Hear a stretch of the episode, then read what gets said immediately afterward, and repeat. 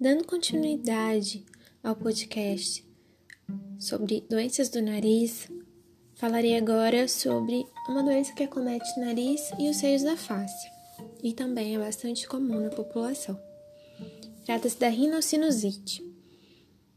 Ela nada mais é do que um processo inflamatório ou infeccioso do nariz e dos seios da face. Ela pode ser classificada como aguda ou crônica, se inferior a 12 semanas de duração, como aguda, acima desse período crônica. Os critérios diagnósticos da rinocinusite aguda, que falarei inicialmente, eles envolvem a identificação de alguns sintomas. Pelo menos dois ou mais dos sintomas a seguir, eles devem ser necessários para se diagnosticar rinocinusite, de modo que obrigatoriamente um deles deve ser obstrução nasal, na sensação de nariz entupido, ou a rinorreia, presença de catarro, seja anterior, escorrendo pelo nariz, seja posterior, quando o paciente relata que ele está engolindo catarro. Um desses dois obrigatoriamente tem que estar presente. E aí, mais um dos sintomas a seguir ou mais vão te falar que o paciente está apresentando rinocinusite. Quais seriam esses sintomas? Dor ou pressão na sensação de pressão facial. Ele te fala que está com a sensação de pressão ou é a dor ao apalpar os locais onde ficam os seios nasais. Redução ou perda total de olfato sinais endoscópico, endoscópicos que o próprio médico, né, no caso você vai observar que é a presença de pólipos nasais ou a descarga purulenta no meato médio, que é o, o catarro, a presença de catarro, ou edema e obstrução da mucosa, ou ainda alterações na tomografia. Quais seriam essas alterações? Alterações de mucosa de seios ou de complexos osteomeatais, que são os responsáveis pela drenagem. Então, se o paciente chega para você dizendo que está com obstrução nasal e você vai observar na rinoscopia e ele tem um pólipo, você já pode pensar no diagnóstico de rinocinusite. Ou se ele tem a rinorreia anterior ou posterior, se ele fala que ele está com bastante catarro apresentador na, na face, você também pode falar que ele tem uma rinocinusite. E aí, muita confusão é feita para o diagnóstico por conta desses sintomas serem bastante comuns a outras doenças, como o resfriado comum, a rinocinusite viral ou a rinocinusite bacteriana. Temos então que o resfriado comum também pode ser compreendido como rinocinusite aguda viral e geralmente ele dura em até no máximo 10 dias. Nesses casos, o paciente vai apresentar uma secreção clara, uma coriza mais hialina, fluida e pode ser precedido ou acompanhado de dor de garganta ou de nofagia. No caso de, desse quadro durar mais do que 10 dias, ou entre 10 dias né, e 12 semanas, que é o caso das rinossinusites agudas, ou caso ele apresente piora depois do quinto dia, estaremos diante de uma rinocinusite pós-viral. Por fim, a rinocinusite aguda bacteriana é aquela em que o paciente apresenta três ou mais dos sintomas a seguir, que são a rinorreia, catarro, especialmente com predomínio unilateral, Dor facial forte, também mais pronunciada unilateralmente. É uma dor em peso, que o paciente diz que quando ele abaixa a cabeça, ele sente que o rosto está pesado ou que a dor piora. Apresentando febre de 38 graus ou mais e aumento do, dos, dos marcadores laboratoriais de processo inflamatório, VHS PCR. Então, se ele chega para você com uma dor facial muito importante de um lado, aumento de VHS, febre, provavelmente uma rinocinusite aguda bacteriana. Ou se ele chega queixando-se de rinorreia purulenta de um dos lados, com dor facial e com aumento de VHS ou PCR, ele também está com rinocinusite aguda bacteriana, muito provavelmente. Quais são os fatores de risco mais relacionados à rinocinusite. Podem ser fatores anatômicos, em que o paciente pode ter estruturalmente redução estreitamento das vias de drenagem dos seios, fatores ambientais, mudanças climáticas, poluição, presença de alergias prévias, lesão ciliar, se, os cílios que recobrem a mucosa nasal eles podem estar é, reduzidos com mobilidade reduzida no caso de uma discinesia ciliar primária, de uma fibrose cística, de tabagismo. E existe também, epidemiologicamente, a associação da rinocinusite com ansiedade e depressão e com a presença de doenças crônicas ou até mesmo refluxo gastroesofágico. Sua etiologia pode ser, na maior parte das vezes, viral ou bacteriana. Em relação aos vírus, temos como representantes rinovírus, parainfluenza, influenza e adenovírus. A bacteriana, a maior parte, até 66%, é pelo pneumococo, Streptococcus pneumoniae. Pode também ser causada por hemófilos influenza, Moraxella catarrhalis ou Staphylococcus aureus, perdão. A sua fisiopatologia, ela envolve então inicialmente um resfriado ou uma alergia, deflagrando uma infecção de via aérea superior. Isso vai levar a inflamação e edema. Esses processos obstruem os ossos de drenagem dos seios da face com o nariz. Isso reduz a oxigenação e o movimento ciliar. O muco produzido, a secreção produzida fica ali em estase, fica presa, com dificuldade de ser liberada. Isso leva a um prejuízo da limpeza e uma propensão de desenvolvimento de infecção por exemplo, bacteriana. E a própria infecção piora ou mantém a inflamação e o edema iniciais, formando um ciclo vicioso. No exame físico, a rinoscopia vão ser observadas a rinorreia purulenta, o edema e hiperemia de mucosa. Na uroscopia percebemos também hiperemia e podemos perceber a rinorreia posterior, com associação ou não de folículos linfóides aumentados. Agora, um detalhe muito importante que geralmente cai em prova e que é muito importante saber para a condução dos seus casos. É importante que a gente faça a exclusão de um quadro causado por instalação de corpo estranho.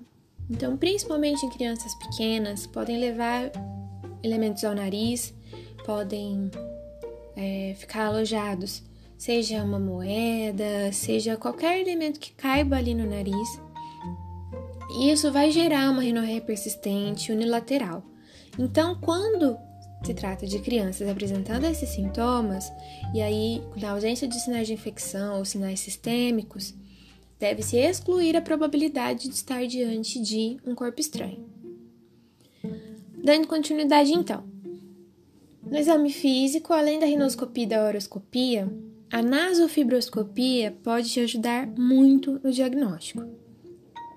Nesse exame, pode-se observar então a drenagem de pus do meato médio estando comprometida, ou no recesso esfeno-etimoidal. O meato médio é o local de drenagem dos seios frontais, maxilar e etimoidal anterior. E o recesso esfeno-etimoidal é o local de drenagem dos seios etimoidal posterior, esfenoide e o esfenoide, certo? Para exames complementares, o que, que podemos lançar mão? No caso de suspeita de complicação, se o paciente apresenta doença recorrente ou se você está pensando em operar esse paciente, você pode pedir a tomografia. Então, não são todos os que vão ser submetidos à tomografia, apenas nesses casos. No caso do uso da ressonância, ela vai ser indicada quando o paciente tem uma complicação do quadro com extensão intracraniana, que eu vou comentar daqui a pouco, ou na suspeita de neoplasia. E como que é feito o tratamento da rinocinusite aguda bacteriana? Temos alguns antibióticos de primeira linha, que são a amoxicilina na dose de 45 a 90 mg por quilo por dia, ou associação da amoxicilina com o beta-lactâmico clavulanato, ou seja, clavulin. Caso os pacientes sejam alérgicos a essa formulação, o uso da claritromicina está indicado na dose de 15 mg por quilo por dia, ou o Bactrim, que é a sulfa com trimetoprima, ou azitromicina.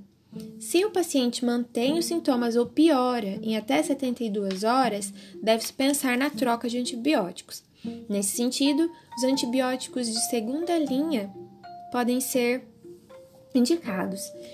Então, se ele tem o maior risco, o paciente tem o maior risco de resistência bacteriana, se ele está mantendo ou piorando os sintomas, se é um caso re recorrente ou severo, e se é um paciente que é muito pequeno, com menos de dois anos, institucionalizado ou que fez uso de antibiótico recente, a gente vai, caso ele tiver, tenha, sido, tenha feito uso de apenas amoxicilina, vai se associar a amoxicilina ao clavulanato na dose de 80 a 90 mg por quilo dia. Na falha desses, lança-se mão do uso da cefuroxima 30 mg por quilo dia. Se ainda assim não der certo, pode-se pensar no ceftriaxone. Contudo, esse é feito no uso intramuscular ou endovenoso, na dose de 50 mg por quilo dia. Por quanto tempo eu vou manter essa antibiótico terapia? Geralmente de 10 a 21 dias, a maior parte dos médicos faz uso por 14 dias, não existe um consenso, mas é importante que tenha essa frequência, ou manter também o uso dos antibióticos até 6 dias depois da resolução dos sintomas. Só antibiótico que eu vou dar para o paciente? Não, você pode fazer uso dos, dos fármacos e das medidas coadjuvantes, que são os de analgésicos e sintomáticos, a solução salina, fisiológica ou hipertônica para limpeza do nariz, uso de corticoide, tópico ou sistêmico, e tem alguns outros que podem ser indicados, mas que não têm evidência científica, que são os descongestionantes, a inalação, o uso do, dos mucolíticos e os antihistamínicos. No caso da rinocinusite aguda pós-viral, o corticoide tópico pode ser feito de uso prolongado e se você quiser associar o corticoide tópico aos antibióticos na rinocinusite aguda bacteriana, também tem um bom resultado. Agora, uma pegadinha que você não pode cair. Para o diagnóstico da rinocinusite aguda, não é necessário o raio-x de seios da face porque ele tem baixa especificidade. Uma vez que ele pode estar alterado em resfriados, em alergias ou em algumas alterações estruturais dos seios da face do seu desenvolvimento. Dessa forma, nenhum exame de imagem é necessário para você fazer o diagnóstico da rinocinusite aguda o diagnóstico ele é eminentemente clínico e isso é algo que muitas vezes passa despercebido pelos profissionais. Entrando então na última parte, que é a complicação das rinocinusite agudas, temos três categorias. As complicações podem ser orbitárias, que são a sua maioria, de 60 a 75%, intracraniana ou óssea. No caso das orbitárias, temos algumas classificações. Existia uma classificação de 1970 que especificava um pouco mais o tipo de complicação orbitária, mas tem uma mais recente de 1997 que é mais simples, mais, mais, de mais fácil aplicação, que é a classificação de Mortimore. Ela classifica em três tipos a complicação orbitária, seja pré-septal, pós-septal subperiosteal e pós-septal intraconal. Na pré-septal, a gente tem então uma formação de celulite. É um quadro que é bastante parecido com a conjuntivite, que o paciente ele vai apresentar então vermelhidão, inchaço, ele vai ter a manutenção dos movimentos oculares. E aí, o que vai ser feito nesses casos é a internação para drenar o abscesso que é formado ali naquela celulite, para fazer o tratamento da com a antibiótico terapia e fazer esse uso dos corticoides. No caso de o paciente apresentar proptose, quemose, peremia, redução do movimento ocular, podemos estar diante de uma classificação de uma, perdão, complicação orbitária de um, grau um pouco mais elevado, uma classificação de grau 2. E aí é, o tratamento é o mesmo, tomando seu cuidado para que não evolua para o grau 3. O grau 3 é quando existe acometimento intraconal do cone do globo ocular e o paciente evolui com oftalmoplegia, redução da acuidade visual por, por lesão tromboembólica ou por neurite do nervo, dos nervos relacionados à movimentação ocular. Então, o tratamento ele pode ser cirúrgico nesses casos, se você evidencia na tomografia o abscesso, ou se o paciente, depois de 48 horas de antibiótico terapia, não mais 72, 48 horas, piorou ou manteve o quadro. Agora, outro aspecto muito importante.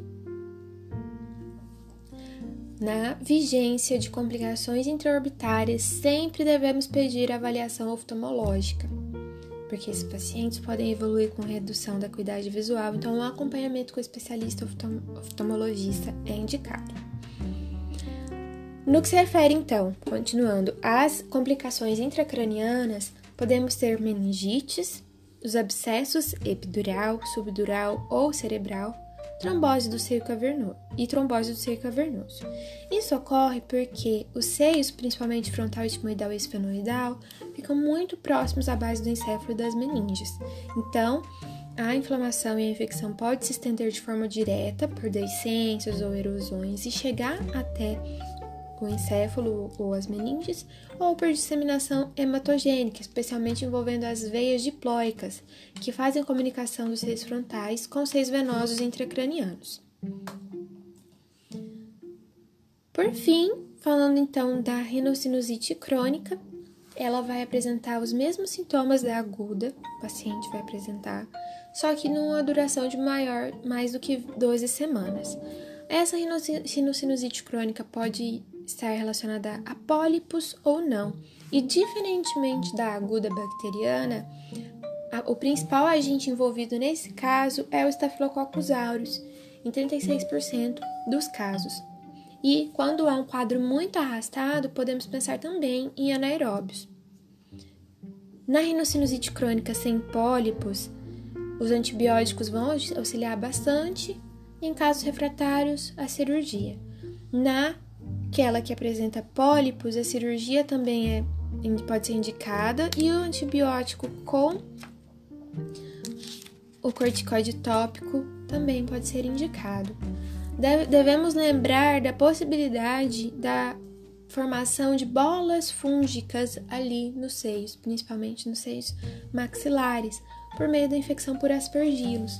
Ele vai acometer um seio de forma isolada, você vai observar conteúdo heterogêneo uma secreção espessa e o tratamento é cirúrgico.